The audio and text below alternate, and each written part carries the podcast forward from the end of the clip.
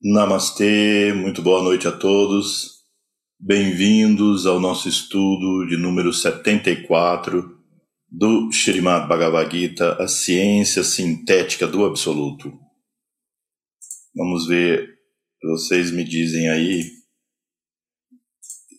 se com esse fundo não dificulta a sua visão. Então, se vocês perceberem aí que a imagem não fica boa com esse fundo, vocês eh, me digam, por favor. Escrevam aqui na, eh, no chat. Bem, então nós vamos começar, não é o estudo de número 74 do Srimad Bhagavad Gita, Ciência Sintética do Absoluto, Yoga Brahma Vidya, de acordo com os ensinamentos da Shuddha Dharma Mandalam tal como nós temos feito já durante todas essas semanas. Vamos colocar as mãos juntas em Pranamudra, invocar as bênçãos do Senhor Ganesha, que é o repositório de toda a sabedoria, e as bênçãos do Senhor Narayana, Naradeva, Sarasvati Devi, a deusa da sabedoria, e o grande sábio Vyasa o autor do Srimad Bhagavad Gita e, da, e do Mahabharata, e invocar ao Senhor Nara, Narayana, como as manifestações, em suas manifestações de Arjuna e Krishna, para a proteção do Dharma e de todos os seres.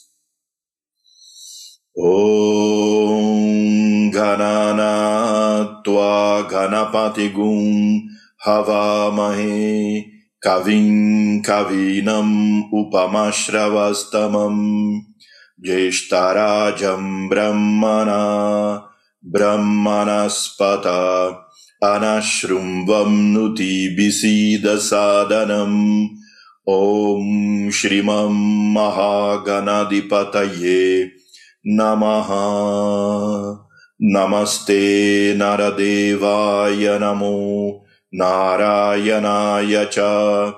बादरीव ननाथाय योगिनम् पातये नमः। नारायणम् नमस्कृत्य। नरम् चैव नरोत्तमम् देवीम् सरस्वतीम् व्यसम् ततो जयामुदीरये। नारान्नरायणाजतौ Jagata ististaye ististau Shuddha Sankalpanatau Chavande Krishna Arjunau Sara Om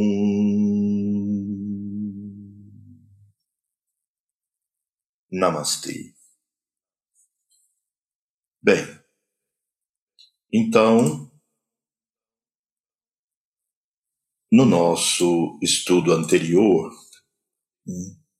nós estamos vendo agora o capítulo de número 11, Moksha Dharma Gita.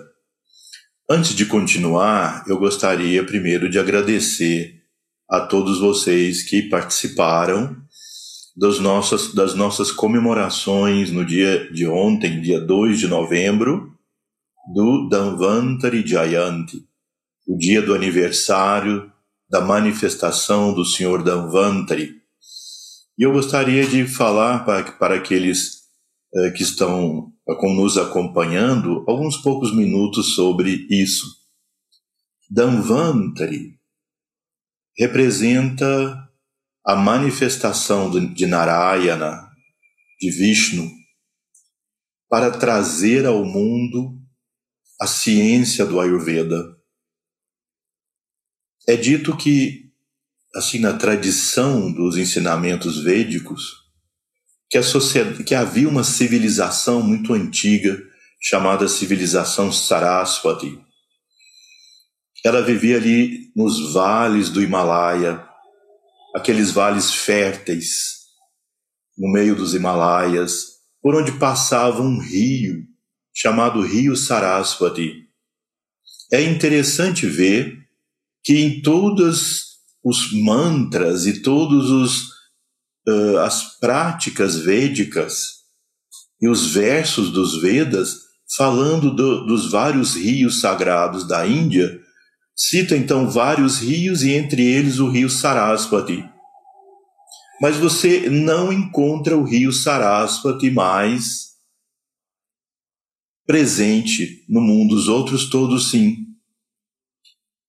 Há um mantra que nós entoamos durante os pujas, que, que é o mantra para a purificação do kalasha, ou aquela vasilha onde se deposita água, as águas sagradas, o símbolo da manifestação cósmica, não é?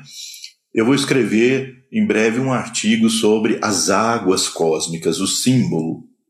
Vocês veem na prática da Sudha Dharma, no, na prática executada do Yoga Sandhya, nós dizemos Om Apam Apam Apasarva Asmad Asmadito Muta Agnir Vayuscha Suryascha.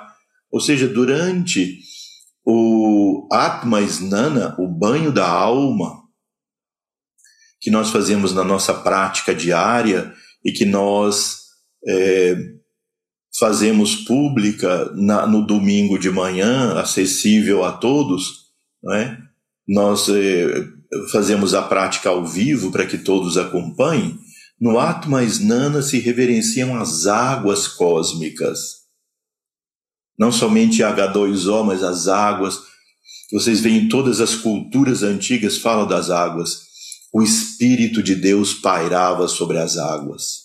Né? Há sempre o símbolo da água como matéria cósmica. Então, fala-se, quando dá reverência ao Kalasha, diz Gange Chayamune Godavari Sarasvati Narmade Shindu Kaveri Jalesmin Sanidin Kuru eu reverencio a todos os rios sagrados da terra. Ganga, Yamuna, Sindhu, Kaveri e fala Sarasvati. Esses outros todos os rios existem na Índia, menos o Sarasvati. Então se imaginava que era um rio mitológico, só descrito nos Vedas, porque diz, ele vem do céu e alimenta a terra, tal como Ganga é? o Ganges. Mas as pesquisas feitas no mundo, né? pesquisas arqueológicas, pesquisas de satélite, das quais o nosso é, grande amigo e, e, companheiro de jornada nesse caminho espiritual, David Frohl e Deva Shastri, contribuiu muito para essas pesquisas, não é? indo fundo nos Vedas e entendendo bem ali, e outros, como Subhash Kak e outros arqueólogos, encontraram vestígios de uma civilização extremamente avançada que começava em regiões mais altas do Himalaia e aí pesquisas de satélite mostravam o leito seco do rio Sarasvati, a cidade de Mohenjo-Daro, Harappa, né? Por exemplo, Mohenjo-Daro era uma cidade que funcionava ativamente 5 mil anos antes de Cristo. Se vocês podem imaginar, 5 mil anos antes de Cristo, na Europa, né, considerado o berço da nossa civilização, as pessoas ainda jogavam pedra um no outro e, e arrastavam para dentro das cavernas. Havia uma imensa civilização que foi denominada Sarasvati, a cidade de Mohenjo-Daro tinha 40 mil habitantes. Todas as ruas calçadas, todas as casas com sistema de esgoto e água. Isso visto pelas escavações. Recentemente foi considerado patrimônio histórico mundial, onde hoje é o Afeganistão, o Paquistão, tudo isso fazia parte da grande terra dos Bharatas, Bharatavarsha, que era o nome original da Índia, e ainda é a terra dos Bharatas. Começava então ali no Himalaia e descia em direção ao oeste. Saindo ao oeste enquanto Gangá começava no Himalaia e descia no, na, nas planícies até Calcutá, no leste. Então, eles descobriram que provavelmente cataclismas acontecidos em tempos antigos derrubaram alguns picos dessa montanha e dessas montanhas e desviaram o, rei, o leito do rio Saraswati para o Gangá. E ele passou a ser então parte do rio Gangá, do Ganges. E aos poucos aquela civilização que havia ali, muito avançada no sentido espiritual, o berço dos Vedas, o berço de toda essa cultura védica, original, autóctone nessa Índia continental, eles tiveram que migrar para as planícies do Himalaia. Desculpem, para as planícies da Índia. E aí construíram a cidade viva mais antiga do mundo até hoje, que é Varanasi ou Benares, que na época se chamava Kashi. Séculos e séculos depois, nasceu ali um grande rei chamado Dhanvantari. Dhanvantari era um rei adorado por todos. Na nossa tradição, na tradição védica que eu digo, ele é reconhecido como encarnação de Vishnu, como um avatar de Vishnu, aquele que preserva. Então, em algum momento, Dhanvantari teve seu, uma grande compaixão pelo sofrimento que o mundo entrava.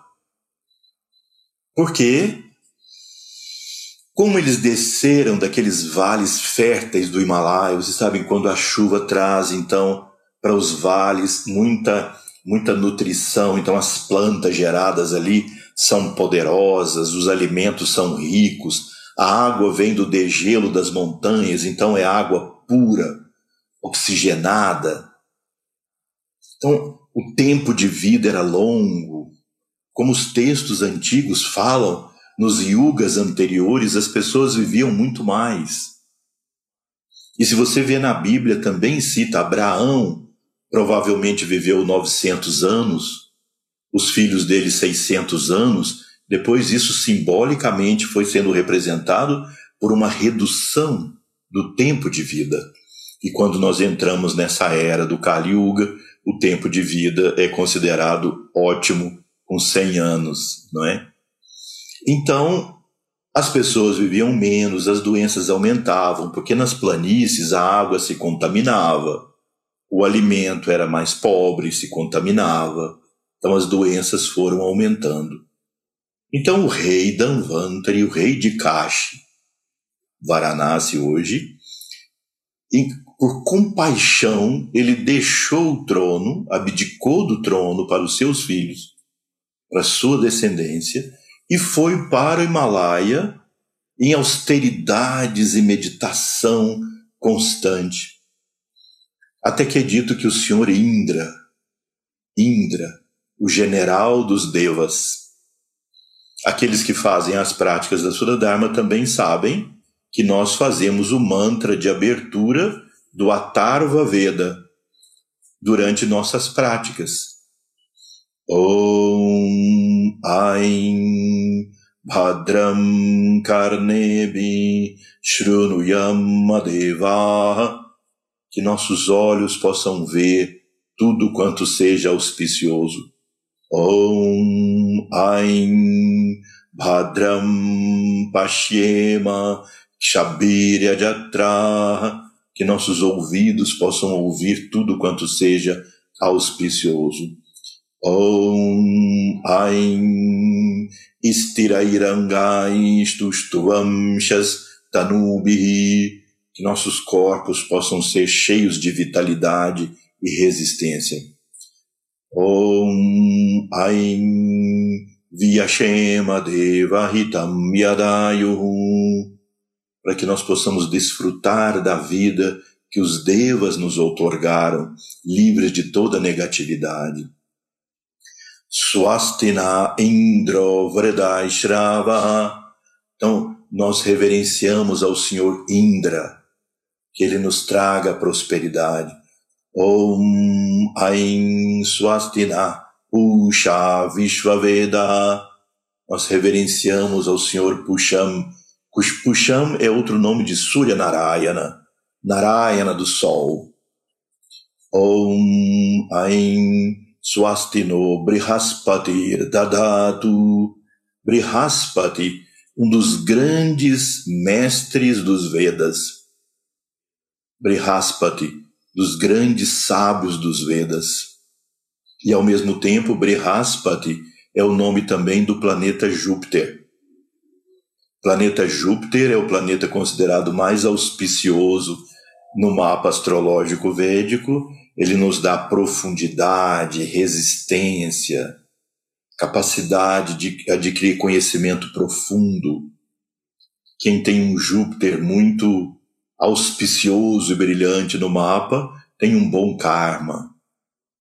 Torna o mapa mais auspicioso, significa um karma mais positivo. E tem profundidade, consistência no conhecimento. Ele é chamado Guru também. Então, Brihaspati, Om Ain Swastino Brihaspatir Dadatu Om Shanti Shanti Shanti. Então, esse é o verso de abertura das Upanishads do Atharva Veda, o quarto Veda, o último dos Vedas, o mais recente. Agora, você não encontra nos Vedas esses, essa, esse Bidya Mantra Aim, que, que os mestres da Suda Dharma nos ensinaram a colocar nas nossas práticas. Om Aim Bhadram Om Aim nas oito frases. Como os mestres justificam ter acrescentado o Bidya Mantra Aim? Eles dizem que o Senhor Narayana revelou e ensinou como se pode encontrar no volume 1 do Sanatana Dharma Dipika, da Shuddha Dharma Mandalam, o Senhor Narayana nos revelou que nesse Kali Yuga, ele disse, no Kali Yuga, a sabedoria e só a sabedoria eleva o ser humano, enquanto a ignorância o degrada. O que vai classificar a sociedade, estratificar a sociedade no Kali Yuga, deve ser a sabedoria. Por isso, o Bidya Mantra da sabedoria é Aim. É o Bidya Mantra de Sarasvati Devi, a deusa da sabedoria. Então, por isso, os mestres nos ensinam a colocar o Aim em nossas práticas para aumentar em nós Jnana Shakti, o poder do conhecimento o poder da sabedoria. Por isso, os mestres da Shuddha Dharma, isso, há 12 mil anos atrás, colocaram esses dois Bidya Mantras. O Om já havia, Om Aim, o que é um Bidya Mantra da Shakti, da Devi, que foi incluído aí nessa prática milhares de anos atrás. Bem, então o senhor Danvantari no seu estado de contemplação, de meditação profunda, após muita austeridade, recebeu do Senhor Indra o conhecimento do Ayurveda, infuso, sabedoria infusa, não por tentativa e erro de experimentação ou teorias, mas o conhecimento, a sabedoria infusa. Danvantari tendo esse conhecimento e essa sabedoria adquirido por revelação divina, voltou do Himalaia e criou a primeira escola de Ayurveda no planeta, e daí surgiram vários ramos do conhecimento. O Sr. Danvantri teve um foco maior na cirurgia ayurvédica, assim só para a informação de todos, mas ele deu as bases todas, o suporte todo do conhecimento do Ayurveda. E é dito então que Danvantari, nos planos de luz, protege e cuida de todo esse trabalho de promoção da saúde, da vida, longevidade, cura. Por isso, os mantras dedicados ao Senhor Danvantri são sempre mantras ligados à saúde, à longevidade, a nos libertar do medo, nos dar força e coragem. Que são doenças também de natureza mental, né? o medo, a raiva, as emoções negativas. Por isso, essa ênfase em reverenciar ao Senhor Danvantari, como também ao Senhor Bharadwaya e ao Senhor Kashyapa, grandes seres que nos revelaram essa sabedoria divina da arte da cura, da arte da saúde, né, da ciência da vida ou Ayurveda.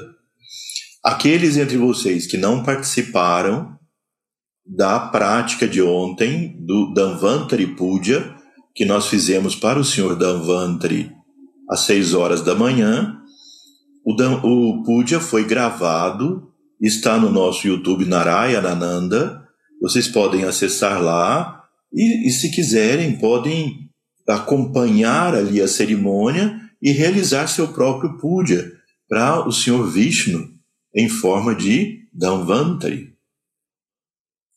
Depois das nove e meia da manhã, nós tivemos ontem uma reunião, então assim com grandes autoridades do Ayurveda, né, o embaixador da Índia no Brasil, a sua equipe, grandes professores de Ayurveda, da, da Índia, uma equipe de cientistas aqui do Brasil que tem trabalhado no estudo uh, dos benefícios do Ayurveda sob o ponto de vista científico, e nós e, e alguns outros profissionais de Ayurveda do, do, do nosso país.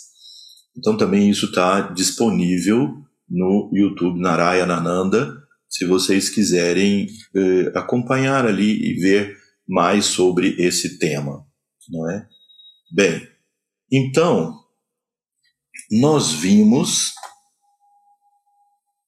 na nossa reunião anterior esses três versos, o 2, o 3 e o 4. O aspirante que, havendo transcendido as dualidades de gosto e desgosto, com claro e unificado entendimento, dirigindo a mente por meio de driti, evitando as atrações dos sentidos, tal como o som, etc. Morando em paragens solitárias, mantendo-se com apropriado regime alimentar, controlando o modo de falar, isto é, a linguagem, né? E aí vem Budi. Os sentidos e a mente, sempre desapaixonado, se dedica à prática meditativa sem egoísmo, não confiando na mera força física, despojando-se da arrogância, da paixão, da ira, sem possessões materiais, generoso e tranquilo, tal aspirante é digno de alcançar a beatitude brâmica.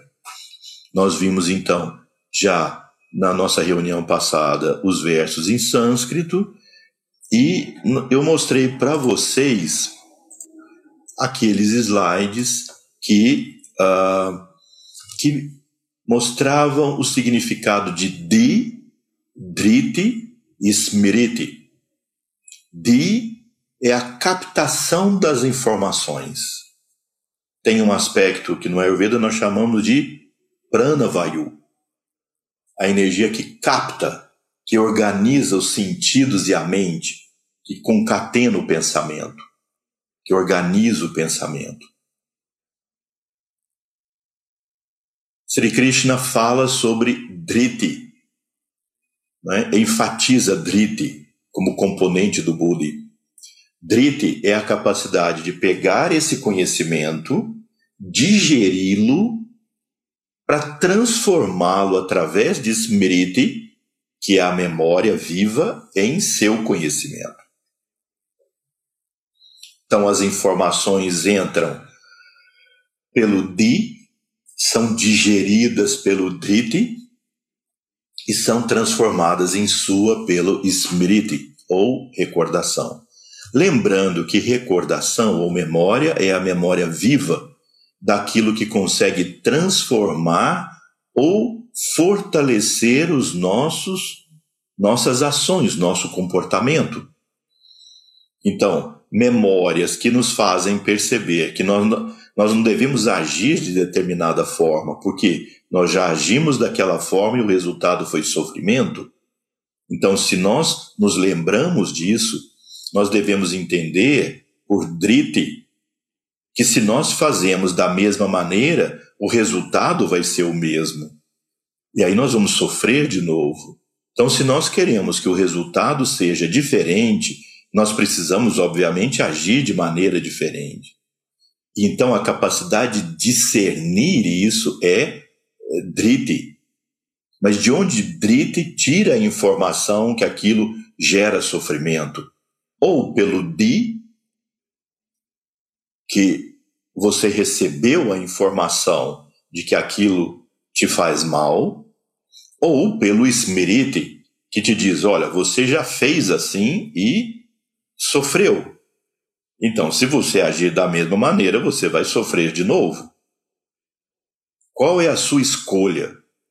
O Driti entra e escolhe de outra maneira. E, portanto, o resultado vai ser outro.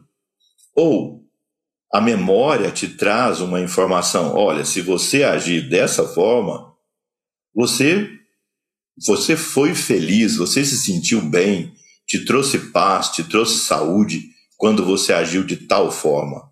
Então, se você agir dessa forma, você pode conseguir também se sentir em paz e saudável, etc. Não é só em relação a comportamentos negativos. Então, Driti é a faculdade que te permite sintetizar o conhecimento. Qual é a lição que você tira do conjunto de tudo isso que está sendo verbalizado aqui? O que é que de concreto, prático, isso vai mudar sua vida? Ou vai fortalecer os seus hábitos e condicionamentos positivos?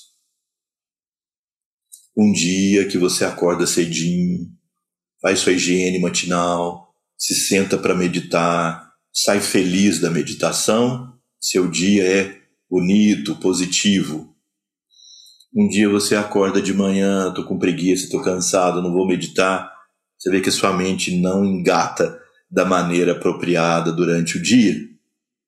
Então você vê, isso foi uma experiência que trouxe smriti, uma recordação, então aí, no terceiro dia, você vai dizer, puxa, mas se eu conseguir levantar de novo e fazer minha prática, eu vou me sentir melhor.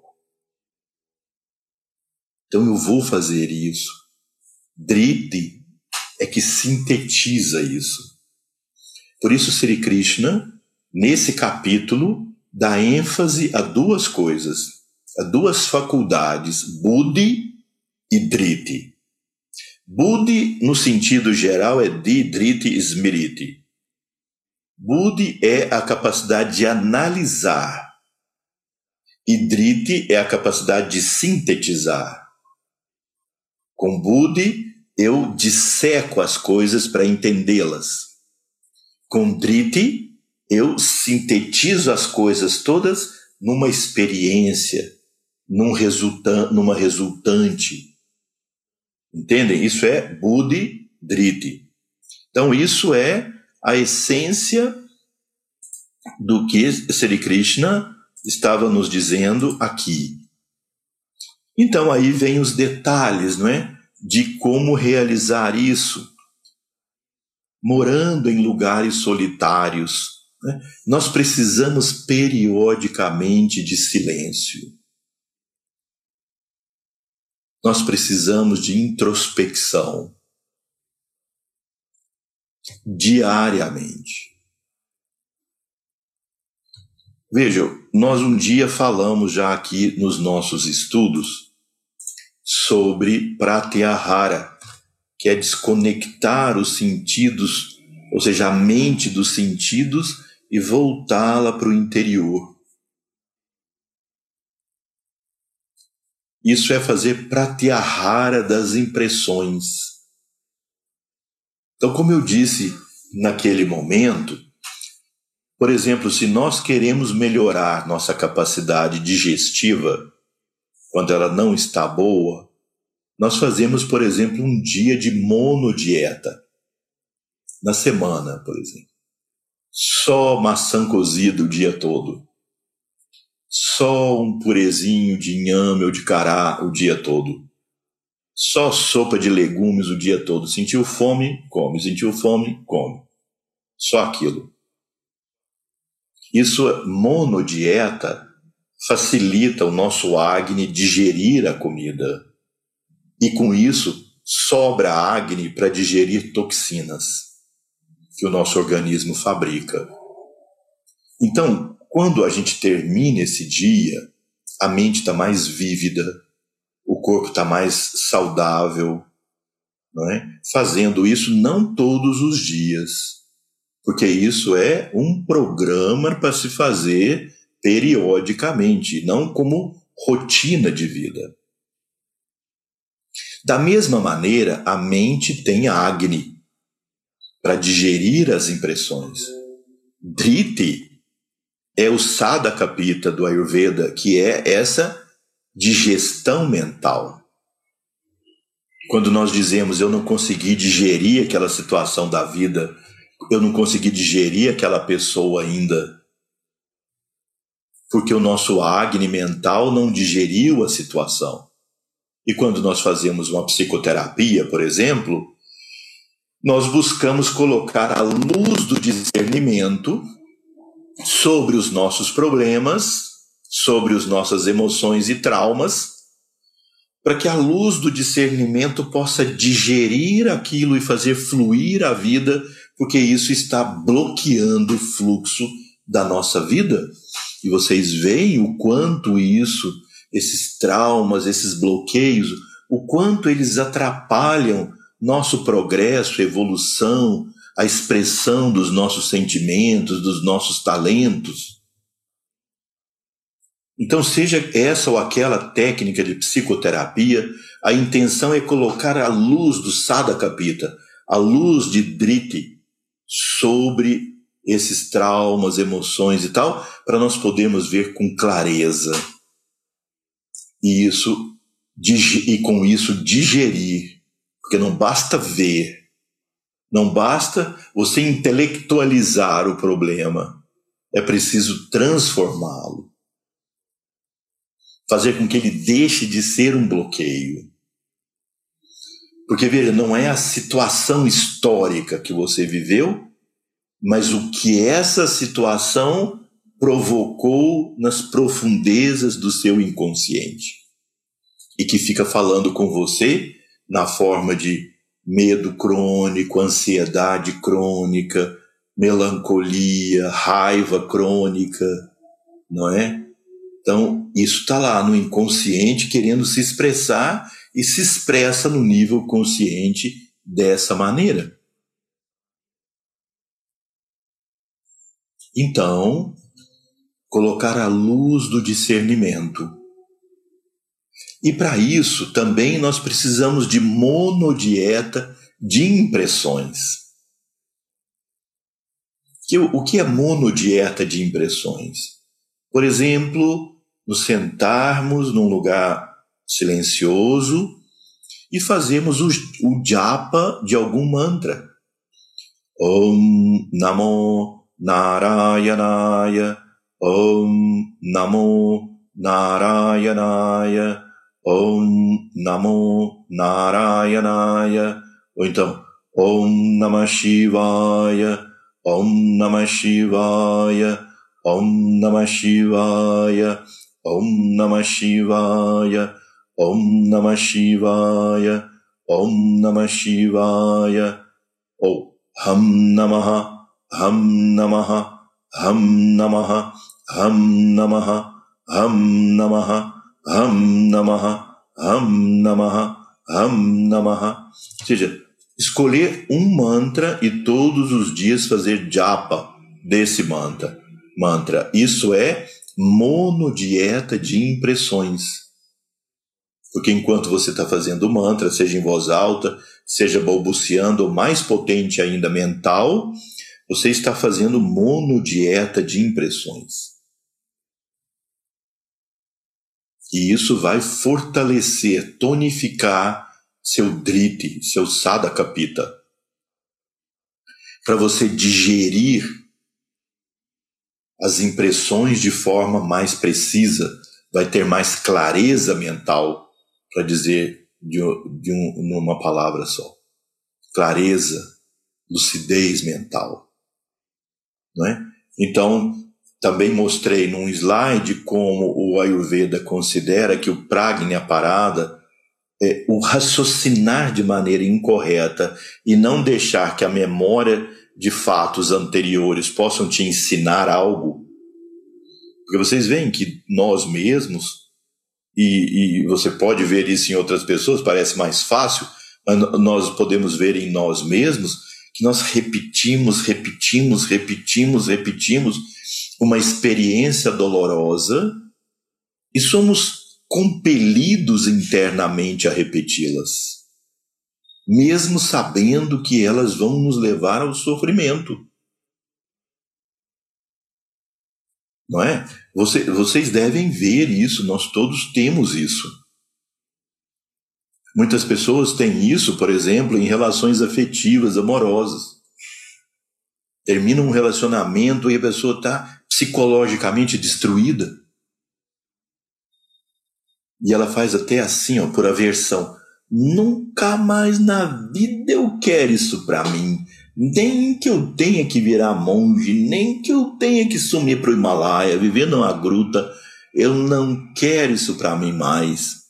Seis meses depois, um ano depois, ou o tempo que for, a próxima pessoa que se aproximou tem os mesmos problemas e as mesmas situações daquela que gerou esse sofrimento que a pessoa nunca mais vai querer na vida, vai se repetindo, repetindo, repetindo, repetindo.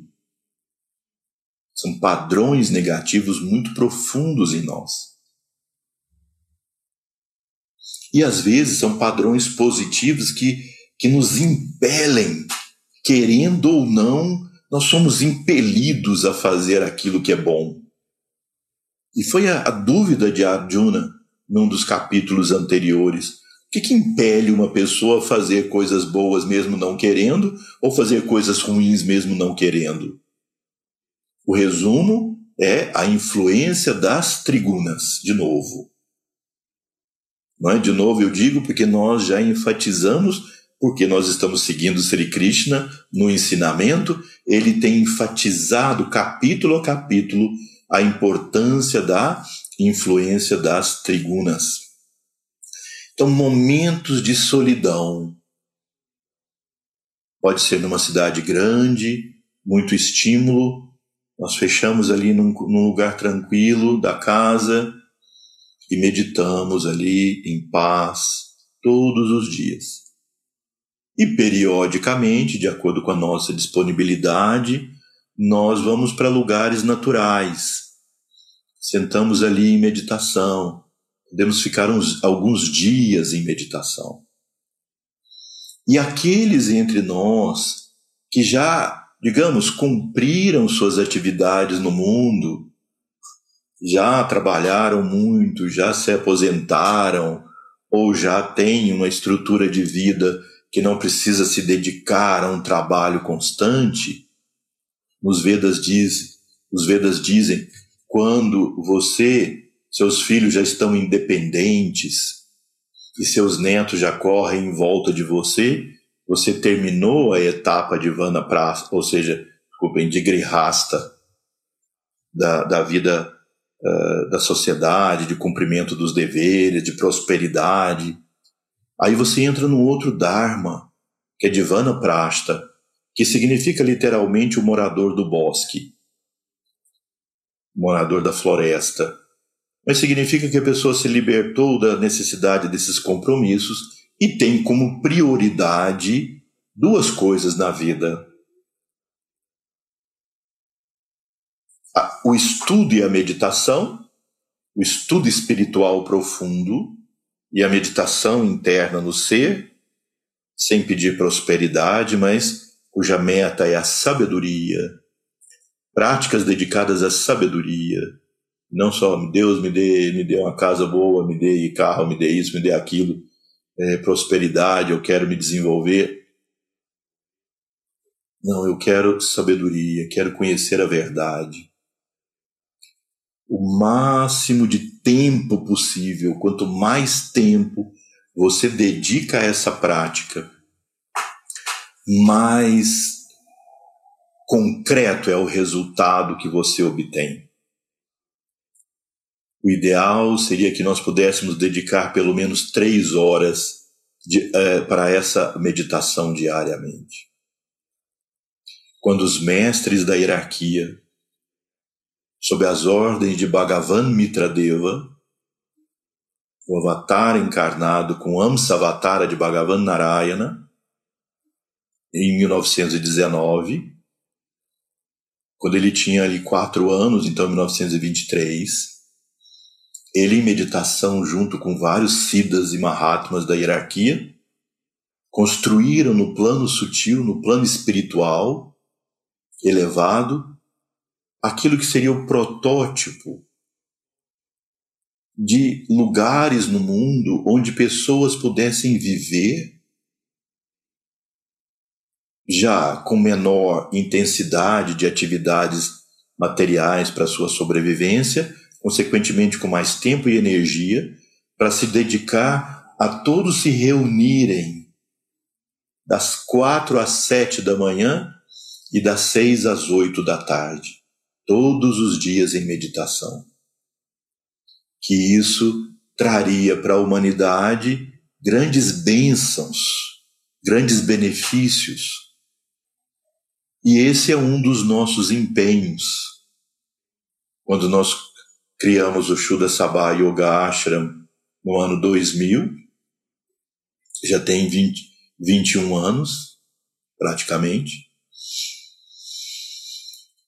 foi como uma missão que nos incumbiu Srivajra, nosso mestre, para concretizar essa, essa atividade no mundo. E nós estamos empenhados nisso junto com outros valorosos membros da Shuddha Dharma e pessoas que querem se dedicar à prática meditativa em construir no ashram uma vila de pessoas dedicadas que podem se reunir esses dois momentos, pelo menos, no templo para juntos meditarem, porque quando as pessoas meditam juntas, a potência do efeito é, é exponencial, não é só a soma das pessoas que estão ali, não é? Produz muitos efeitos e isso é até comprovado cientificamente. Muitas muitos sistemas desse de meditação que são mais conhecidos e que movem mais recursos financeiros e recursos científicos, demonstraram como um período de intensa meditação feito por um número grande de pessoas juntas reduziu drasticamente a violência numa cidade americana muito conhecida pela violência constante lá. Terminado aquele período de meditação, digamos uma semana, o nível de violência foi novamente aumentando e voltou aos níveis pouco abaixo do nível inicial. Então isso mostra que se houver um empenho, é? porque muitas pessoas nos dizem isso por ignorância, né, por falta de conhecimento.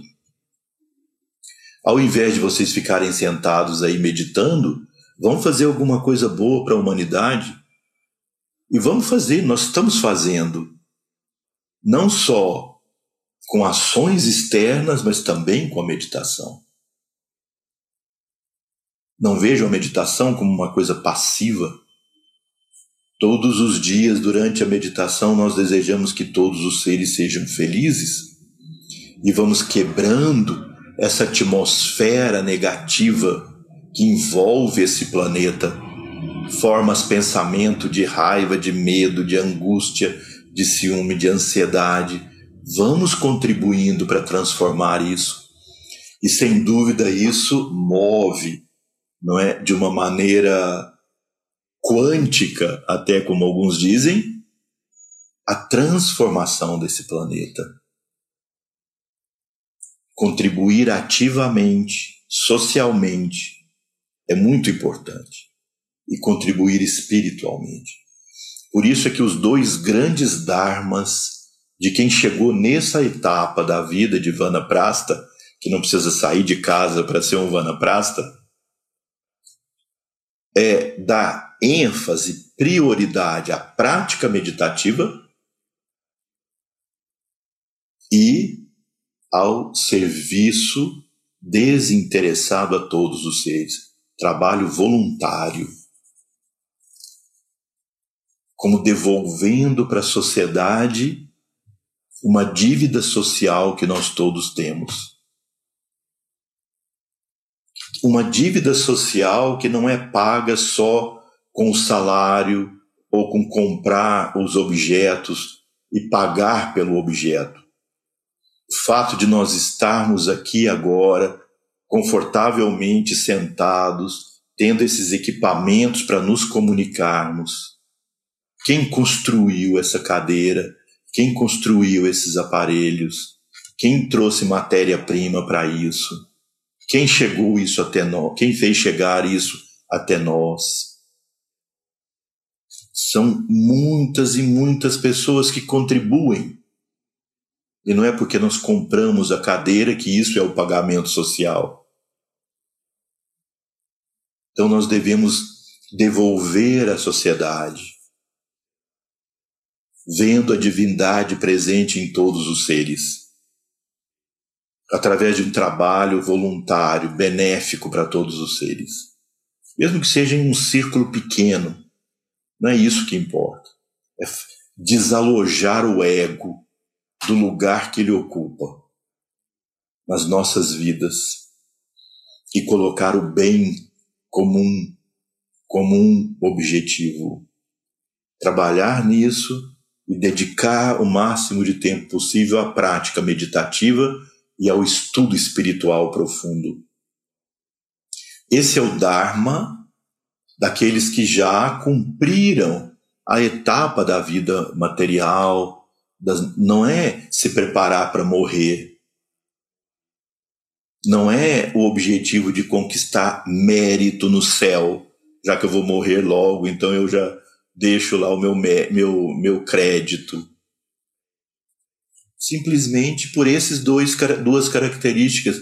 Qual é o Dharma? Eu quero conhecer a verdade que jaz oculta atrás da confusão do mundo. Eu já me ocupei demais da prosperidade, da riqueza, de, de conviver com o prazer das coisas, de experimentar as coisas da vida. Agora eu preciso de meditação, conhecimento, sabedoria, expor a experiência da minha vida o aprendizado da experiência da minha vida associada com os conhecimentos que eu fui adquirindo. E ao mesmo tempo servir, sem esperar nenhum tipo de retribuição, nem mesmo de agradecimento. Esse é o nosso Dharma, daqueles que já chegaram nessa etapa. Até lá, devemos cumprir cabalmente, completamente, integralmente nossos deveres com o mundo, com a sociedade, com as pessoas, com a família, com as atividades que nós temos. Elevar o nome do país, da sociedade, do mundo, com coisas nobres, que sejam boas, éticas, que possamos ter prosperidade e felicidade por meios éticos.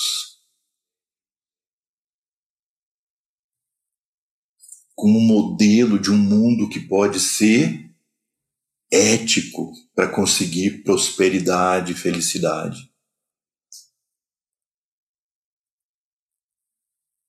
Então, cada etapa da vida nós podemos experimentar isso, mas nós precisamos, mesmo em qualquer etapa, dos nossos momentos de silêncio.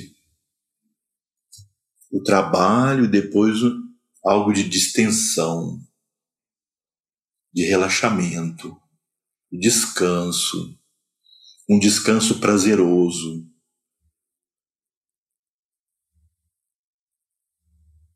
Então, esses momentos de silêncio, não é? Morando em paragens solitárias, mantendo-se com apropriado regime alimentar.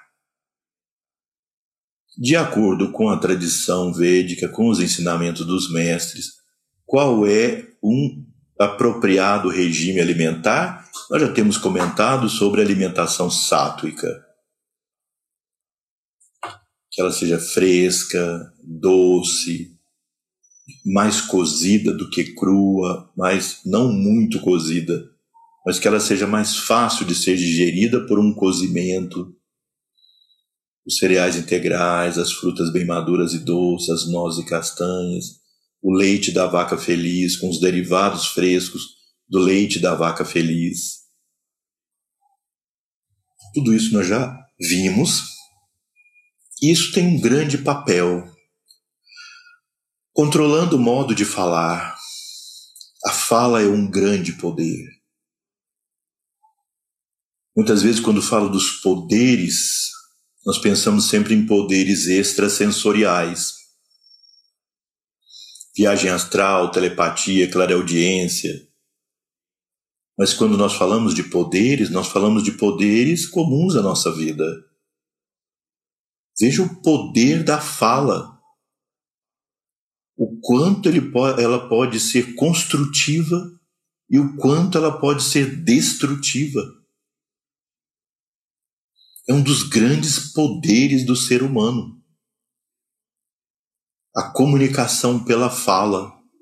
Mas quanta gente já foi prejudicada, destruída, envenenada pela fala.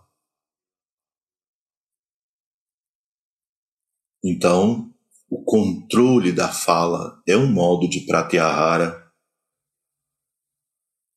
a linguagem, os sentidos e a mente sempre desde apaixonado, né? mantendo o coração livre, equanimidade, equidistância, como Sri Krishna já tem enfatizado muito. Então, isso tudo prepara a pessoa para a prática meditativa eficaz. Muitas vezes, quando nós abordamos a prática meditativa, nós pensamos na prática meditativa sempre como terapia anti-estresse, como algo benéfico para a saúde num mundo estressante, a meditação serve como uma terapia anti-estresse. E a imensa maioria dos trabalhos científicos, que já há muitos sobre isso, demonstram esse efeito sobre a o estresse e todos os problemas de natureza orgânica e psicológica. Mas aqui, nesse ponto da Gita que nós estamos estudando, é a busca de moksha, é a busca da libertação. Não é simplesmente viver de forma menos estressante ou como terapia, meditação como terapia. É a meditação como busca da sabedoria a busca da essência do que nós somos, da nossa real natureza, a investigação da verdade,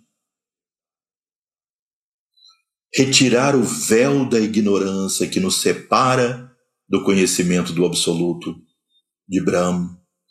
O que nos separa de Brahma é simplesmente a ignorância de nossa real natureza.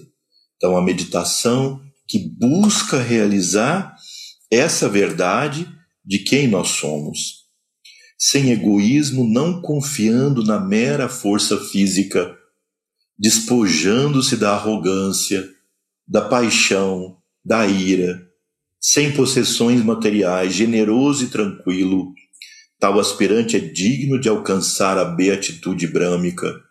Ou seja, uma pessoa que já tenha essas qualidades todas, ela já se estabeleceu predominantemente em sátua.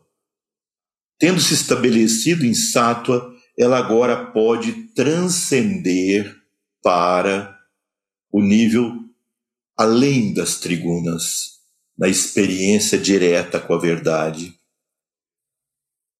Aí agora vem o verso 5 que diz: O aspirante, ou derri, superando assim as trigunas geradas no corpo, liberado dos males provenientes do nascimento, da velhice e da morte, alcança a beatitude brâmica. Vamos ver esse verso no sânscrito. Gunam etam atitya trimdehi deha samudbhavam janma mrityu jara duktair vimukto mritam ashmute. Gunam, das três gunas, etam, eles, atitya, transcendendo, trim, três, dehi, uh, a entidade incorporada, dehi é corpo, ou seja, derra é corpo, dehi é aquela entidade que está incorporada. Depois vem derra no corpo. Então é assim como se tivesse uma redundância aí gramatical, né? uh, incorporada no corpo. Dehi Deha. Samud Bhavam, produzido pelo nascimento. Janma, produzido pela morte. Mrityu. E Jara, pela idade avançada. Duktair, as misérias que vêm disso. Vumito, vumictor, é, livre de Amritam, alcança a imortalidade, Ashnute. Ou seja, então, é, em resumo, é superando o aspirante aqui, vocês veem que embaixo, uh, no rodapé, está Derri.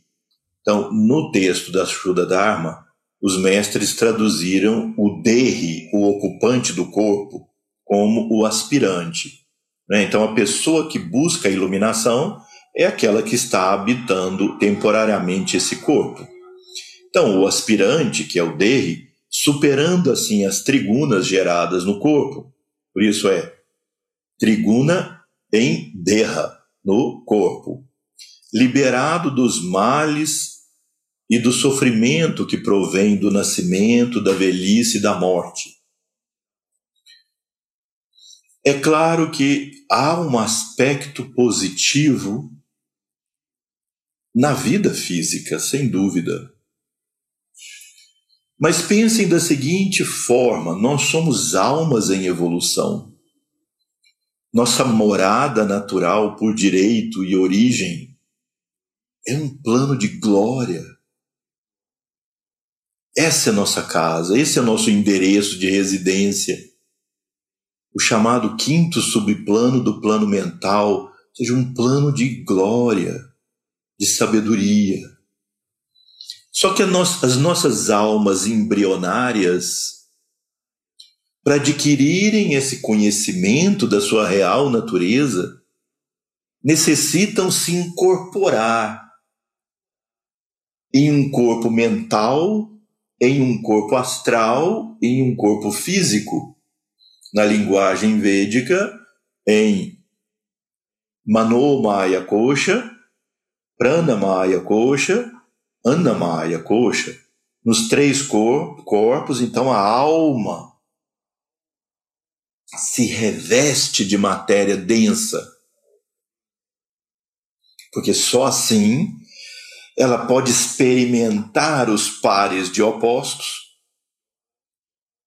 com os equipamentos que ela tem através desses três corpos, até chegar a esse estado em que ela se desidentifica desses corpos e consegue então compreender sua natureza. Divina. Então aqui nós nos escravizamos, aqui nós nos libertamos. Não há outro mundo para nós nos libertarmos. É esse. Nessa ou em muitas vidas futuras, mas é aqui o único lugar. Se eventualmente um dia esse planeta deixar de gerar possibilidade de vida humana, os sábios que governam o universo levam nossas almas para outros mundos, onde nós possamos continuar nosso processo evolutivo. No entanto, nós temos esse bem precioso, visto por esse ângulo, que é o ângulo da possibilidade de evolução através dessa vida. Isso é grandioso. Nós devemos reverenciar isso e reverenciar essa oportunidade cada dia que nós acordarmos, nós abrirmos os olhos e percebemos que ainda ocupamos esse corpo, dar graças à divindade, porque nos deu a oportunidade de mais um dia, não é? Essa vida é uma dádiva divina, não é um, um peso que nós temos que carregar nas costas. Como eu acabei de dizer no, numa palestra sobre a Ayurveda mais cedo um pouco, Pessoa que acorda de manhã, ai meu Deus, mais um dia. Esse que fica roncando aqui do meu lado, e isso e aquilo, é ruim, e o trabalho. Essa é, esse é um samskara negativo que permeia a nossa vida de um, um colorido venenoso. Então, agradecer a vida porque nós acordamos mais um dia dentro da cultura védica, quando nós acordamos de manhã, nós sentamos na cama, voltados para o leste, onde o sol vai nascer. É? Ainda não nasceu. Então nós olhamos para a palma das mãos e contamos.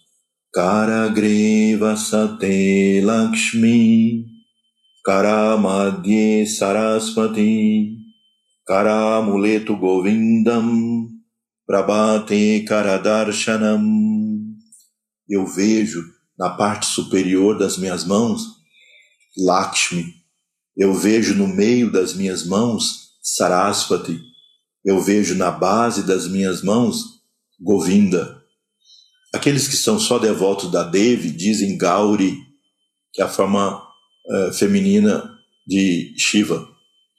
Então, seja Gauri ou Govinda, nós vemos a divindade nas palmas das nossas mãos. Então, nós oferecemos todas as nossas ações de hoje à divindade, olhando para a palma das mãos. Depois, a gente pede permissão para a Mãe Terra, para pisar nela. Claro que isso é uma coisa simbólica, porque nós consideramos esse planeta uma entidade viva, nossa grande mãe. Por que a nossa grande mãe? Porque ela nos nutre, esse planeta nos nutre esse planeta nos alimenta, nos dá vida, nos protege. Veja quantos raios cósmicos destrutivos são protegidos por essa grande mãe. Nos, é? Nós somos protegidos dessas coisas tóxicas pela grande mãe. E aí nós vamos lá e começamos a destruir tudo aquilo que ela está benevolamente nos concedendo. Então nós dizemos: Ó oh, grande mãe, eu acordo de manhã e peço permissão para pisar nos seus pés. Samudra, para colocar meus pés em você. Samudra Vasane Devi Parvatastana Mandale Vishnu Patni Namastubhyam Namastubhyam Padas Parsham Kshamashvame. Eu peço permissão para pisar em você pada esparcha, para pôr o meu pé tocar em você. Depois então, nós invocamos os nove planetas. Quer dizer, nós invocamos todo mundo, as divindades todas, para sacralizar o ato de acordar. E é um dos fundamentos da prática espiritual nós sacralizarmos o nosso dia sacralizar o ato de tomar banho, cantando mantras enquanto a água se escorre por nós, cantar mantras.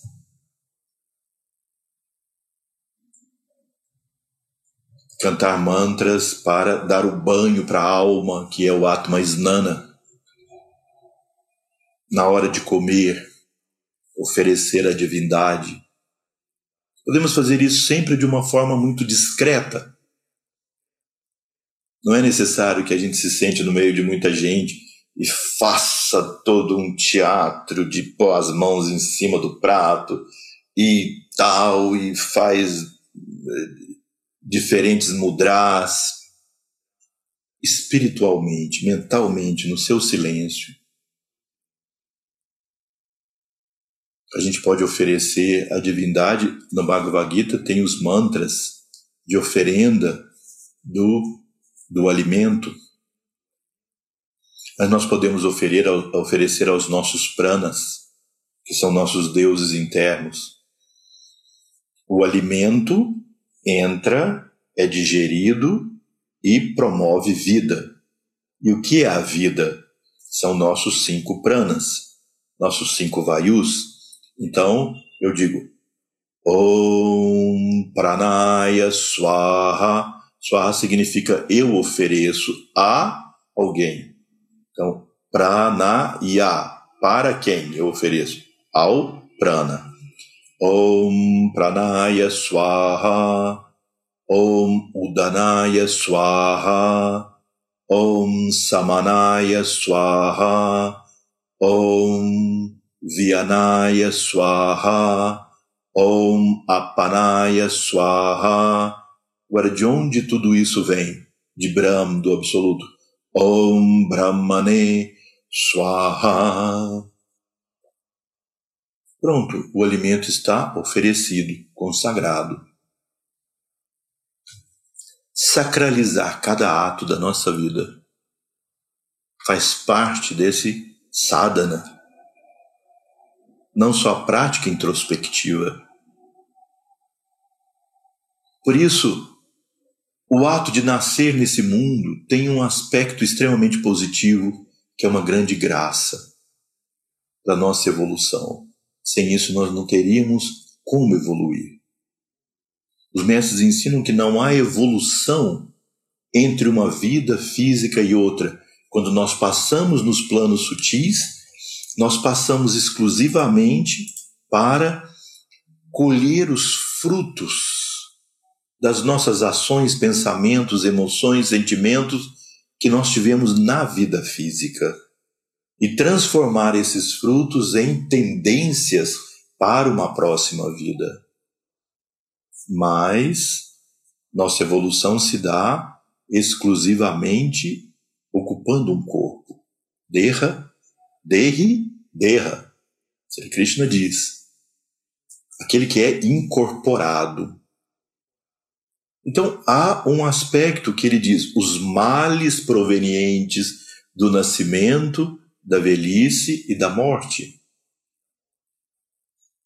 Porque nós também precisamos encarar sobre esse ponto, sobre esse ponto de vista, que o ato de nascer nesse mundo é uma bênção para a nossa evolução, mas é o ato de incorporar uma alma sutil cuja morada é um plano de, de glória, mas que ela ainda não conhece, porque ela é embrionária, ela tem que se desenvolver.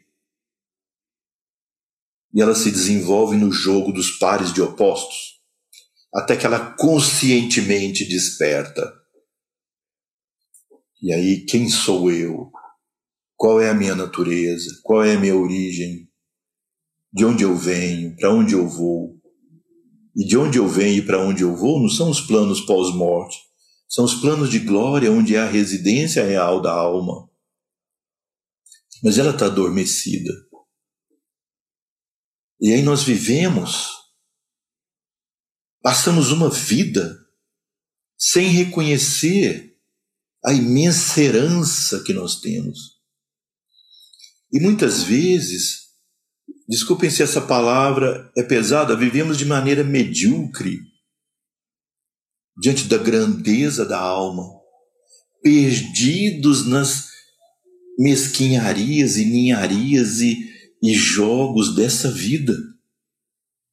Sofremos por coisas que correspondem às experiências da vida, com uma perspectiva que não vai além de nós sermos uma secreção desse corpo, sem valorizar a grandeza espiritual de nossa real natureza. Vivemos como mendigos, sendo herdeiros do infinito. Vivemos como mendigos espirituais, presos. Então, por isso, Sri Krishna diz: os males provenientes do nascimento, da velhice, quando nós vamos gradualmente perdendo funções. Um dos grandes objetivos da terapia do Ayurveda, que eu cito muito aqui porque está intimamente ligado a essa cultura, é prolongar a vida com qualidade. Essa terapia se chama Rasayana, rejuvenescimento.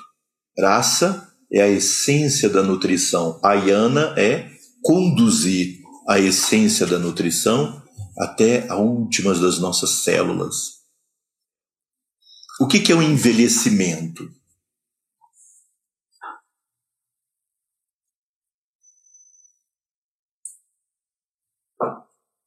O envelhecimento é uma sensação progressiva de perda de função, não é? Põe a pessoa, amarra o sapato assim, levantando o pé e amarra o sapato. Aí o dia que ela levanta e dói, ou ela vai agachar para amarrar o sapato e ela não alcança tão facilmente, ela diz: Ih, estou ficando velho. Quando a memória começa a não ficar muito boa, estou ficando velho. Quando a pele já não fica tão bonita mais, estou ficando velho. Quando eu, eu corro tantos quilômetros e não consigo correr a metade, ah, eu estou ficando velho. Então, velhice é uma sensação de perda progressiva de função. Ela pode ser retardada com o objetivo de fazer com que a alma tenha mais oportunidade de viver nessa vida. Porque veja, toda terapia de rejuvenescimento, ela não tem só o componente de alimentação, plantas medicinais, medicamentos antioxidantes, imunomoduladores, tal como a visão química da medicina moderna tem. Mesmo processos chamados naturais. Não é só isso que rejuvenesce, e isso sozinho não rejuvenesce. Grandes trabalhos científicos de larga escala em populações que usam esses suplementos e vitaminas e minerais e elementos e suplemento de tudo isso não demonstram prolongamento da vida nem melhora da qualidade de vida em larga escala. Porque não basta alimentação e medicamentos. É preciso, essa é a doutrina do Ayurveda, e se prova isso na prática, é preciso vihara, e vihara significa estilo de vida. Ter um estilo de vida rejuvenescedor. Meditar todos os dias, fazer as higienes internas, passar óleo no corpo, descansar apropriadamente, trabalhar apropriadamente, fazer práticas de meditação, yoga e tal. E ainda não basta esses dois, é preciso vichara, Vichara é ou são os valores que impulsionam minha vida. Quando eu levanto de manhã, eu estou atrás do quê? O que eu busco? Quais são minhas metas? Quando nós colocamos nossas metas e objetivos em coisas pequenas da vida, de sobrevivência e os valores menores dessa vida, simplesmente, nós não conseguimos esse rejuvenescimento. Mesmo que a gente tenha uma alimentação ótima, que faça exercícios, que faça toda a rotina diária que o Ayurveda ensina, mas envenena a sua vida com valores de buscas de natureza inferior. Há um grande livro já traduzido para o português, escrito pelo Swami Dayananda, da Índia, que é muito conhecido aqui no Brasil por ter sido mestre de muitos muitos praticantes de Vedanta no Brasil. O, o Swami Dayananda escreveu um livro chamado O Valor dos Valores. Qual é o valor que os valores da vida têm para você? Isso é o que pode rejuvenescer ou envelhecer também, além de estilo de vida, alimentação e medicamentos naturais que promovem rejuvenescimento. É o mais completo sistema de rejuvenescimento. Com que objetivo? Para eu desfrutar dos prazeres da vida e tal por mais tempo? Isso vai também levar ao adoecimento, para que a alma possa ter mais tempo ocupando esse corpo, que o corpo possa responder aos objetivos da alma, que então liber, liberado, não é, no momento das atividades que eu tenho para sobrevivência minha, família, sociedade, país, cultura. E aí eu teria mais tempo para minha prática e ao estudo e o trabalho voluntário, mas como consequência de uma qualidade de vida péssima anteriormente, eu agora recebo os frutos dessa vida ruim. Ou seja, dores, baixa resistência, limitação, má qualidade do sono, má qualidade da digestão, má qualidade do funcionamento dos meus órgãos. E aí, ao invés de eu poder passar para essa dimensão da vida tão importante, eu fico preso às consequências da negatividade, aos frutos das minhas ações, pensamentos, emoções que limitam. Mas ainda assim, se você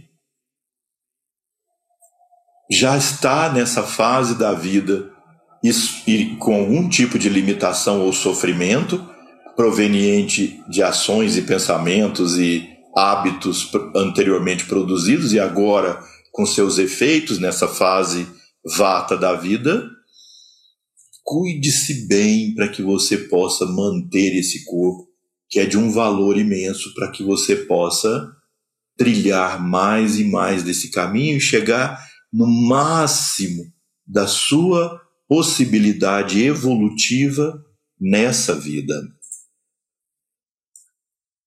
Então, os males provenientes do nascimento, da velhice e da morte alcança a beatitude brâmica.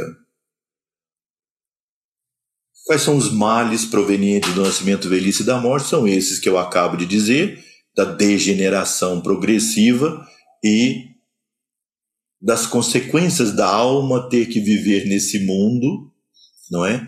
O que na verdade não é uma insatisfação para a alma, é uma limitação do seu poder, mas é uma oportunidade única para a evolução, eu repito.